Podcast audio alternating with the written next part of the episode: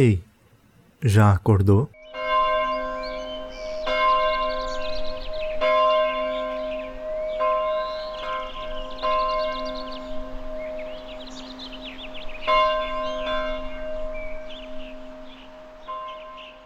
Olá, bom dia para você.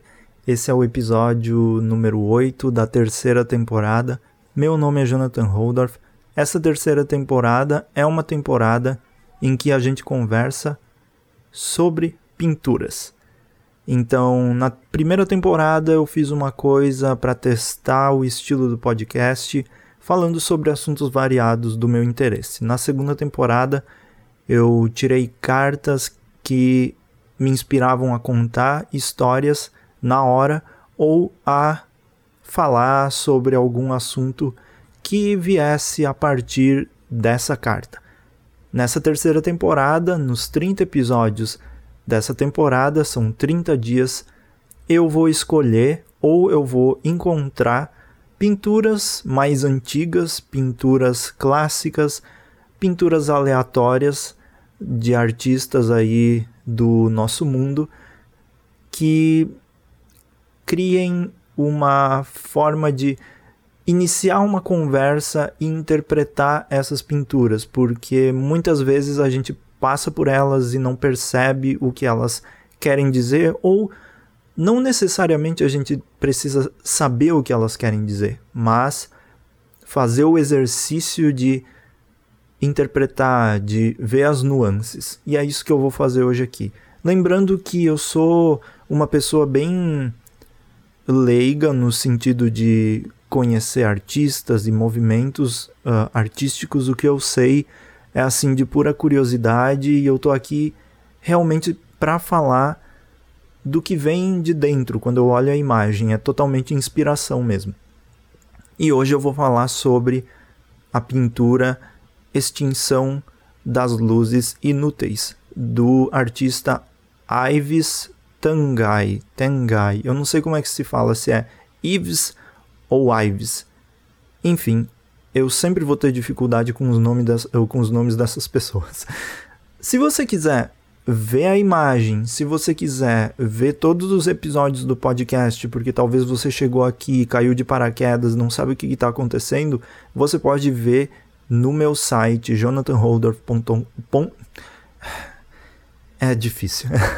é jonathanholdorf.com.br ou holdorf.com.br. São, é o mesmo site, mas eu tenho dois endereços porque é chique. E lá você encontra tudo isso, você encontra as minhas fotos, você encontra fotografia para decoração se você quer comprar algum quadro e também cursos online de fotografia, assim como exercícios de fotografia. Tudo num valor mais acessível para você. Eu fiz realmente para todo mundo ter acesso. E se você ouve esse podcast se você tá vendo valor na, no conteúdo que eu estou produzindo ou quer simplesmente contribuir, ajudar um, um, um artista né, nessa vida, você pode fazer um depósito via Pix. Tem o link na descrição também. Você pode fazer de qualquer valor, então é da sua escolha. Dito isso, vamos para essa pintura que eu tenho aqui, ela aberta na minha frente e mais uma vez, uh, essa é uma pintura que eu estava passando aí pelos sites procurando alguma coisa e ela, a miniatura dela, quando apareceu no site, chamou a minha atenção. Ela foi feita em 1927. Como eu falei, o nome é Extinção das Luzes Inúteis. Em inglês é Extinction of Useless, useless uh, Extinction of Uses eu. Passar vergonha na internet é brabo. Eu não vou tentar mais falar inglês. Extinção das luzes, luzes inúteis. Não sei mais falar nem português agora. Enfim, vamos lá, porque eu já perdi muito tempo aqui. Essa é uma pintura que mostra. A princípio a gente vê como se fosse uma paisagem, né? É um campo vasto, a gente percebe que é um campo de, de terra ou areia, um lugar que dá para perceber que é bem seco quase um deserto assim, tem várias folhinhas secas também uh, surgindo do chão. Lá ao fundo tem como se fosse uma árvore gigantesca e, e, na minha interpretação parece uma árvore cheia de neve. Então a, a gente já começa olhando assim um contraste muito grande entre o seco do verão, do calor e da lá atrás da neve, do frio. Não sei se foi essa a intenção, mas é bem interessante. É algo que já me chama atenção de primeira. O interessante também é que nas figuras bem orgânicas que a gente tem no chão, no chão e no ali tem como se fosse são parecem várias esculturas, elas têm uma sombra bem destacada em cada uma delas. Então parece que tem um sol muito forte, mas o céu ele passa a sensação de ser um céu uh, nublado com pouca não não me parece um céu que traria tanto tanta luz do sol assim. Parece um céu mais de um dia nublado, bastante úmido, mas não com sol, não com a potência dessa sombra que a gente vê aqui nessa imagem.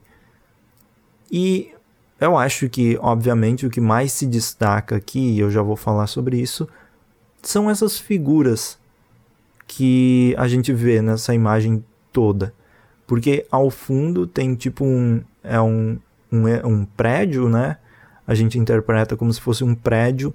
Desse prédio sai uma fumaça, mas é um prédio totalmente fora da realidade que a gente tem, assim.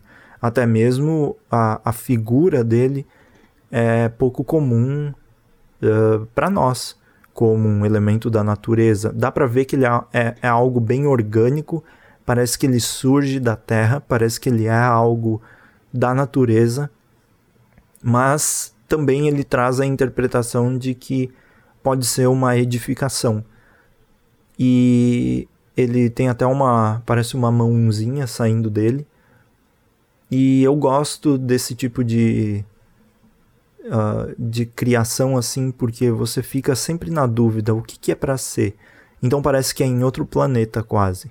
Eu já poderia interpretar que isso aqui é em outro planeta, porque não faz sentido os elementos. Como eu falei, parece que tem sol, mas não tem sol. A gente tem um lugar meio deserto, mas ao fundo parece que tem neve. Tem essas criaturinhas no chão que claramente não são do planeta Terra, são de outro planeta, então uh, perto aqui, bem próximo da gente, na, no primeiro plano, tem como se fosse um pé, mas não é um pé também. Parece uma criatura, mas não é. Logo ao fundo tem outra criatura que me lembra algum órgão.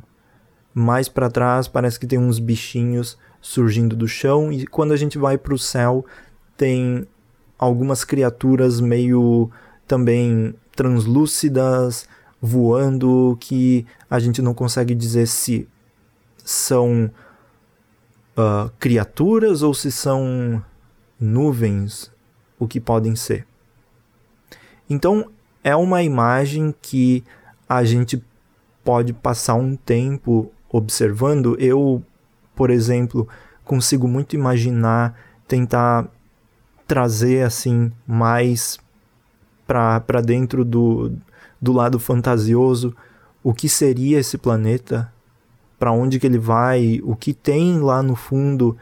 Será que ele é realmente um planeta que o deserto e a neve vivem em conjunto, mas ao mesmo tempo são separados porque é impossível o deserto e a neve, o calor e o frio conviverem em harmonia, porque um anula o outro, né? E é isso que me passa, que é um lugar completamente diferente do que a gente vive, do que a gente conhece. E ao mesmo tempo é super familiar, porque os elementos trazem uma familiaridade, a gente consegue identificar algumas coisas. Tem um prédio, mas não é um prédio exatamente. Tem criaturas, mas não são as criaturas que a gente conhece. Tem o deserto, tem a neve, mas é tudo fora. É tudo sempre dá um, um, um passo para o outro lado. É meio fora do que a gente entende como algo normal. E vendo isso, essa imagem, aí a gente tem o título: Extinção das luzes inúteis. E aí o, o que faz pensar de primeira assim? Eu falei no início que uh, a gente vê esse deserto, parece que tem muita luz, parece que tem muito sol, mas cadê o sol? Não tem sol por aí. Então a gente pode interpretar como se fosse ah, a luz inútil é desse sol que não existe e sumiu. Mas também pode ser a luz inútil, a luz inútil uh, das criaturas que existem, mas a gente não sabe se estão vivas. Então a luz pode ser uma luz meio interpretativa, assim, uma luz meio metafórica. E aí eu tô tentando viajar aqui porque o qual é o sentido? Extinção das luzes, das luzes inúteis. É um céu todo nublado, sem sol. A luz do sol é inútil? Acho que não. Nesse planeta que a gente vê, pode ser inútil? Pode ser. Até por isso que talvez as criaturas que estão aí no chão criem a sua própria luz. Talvez elas vivam a partir da própria luz, por isso que elas projetam as suas próprias sombras. E aí talvez as luzes sejam inúteis mesmo, porque quando cada um carrega a sua própria luz, a luz externa, a luz do outro, não é necessária. Se você enxerga a sua própria luz, você não precisa brilhar a partir da luz do outro. É, é, é, o que eu tiro, assim, mais ou menos de uma interpretação hum, disso aqui de primeira. Mas é isso, eu. Olha, eu tenho muita curiosidade em saber se você ouviu esse episódio. Me diga, mande uma mensagem no Instagram, se você não se, se sente confortável em mandar no Instagram. Me mande um e-mail, você pode uh, escrever para escreva arroba holdorf.com.br e aí eu vou receber esse e-mail, a gente pode conversar sobre isso. É uma imagem que traz muita possibilidade de interpretação. A minha foi uma delas.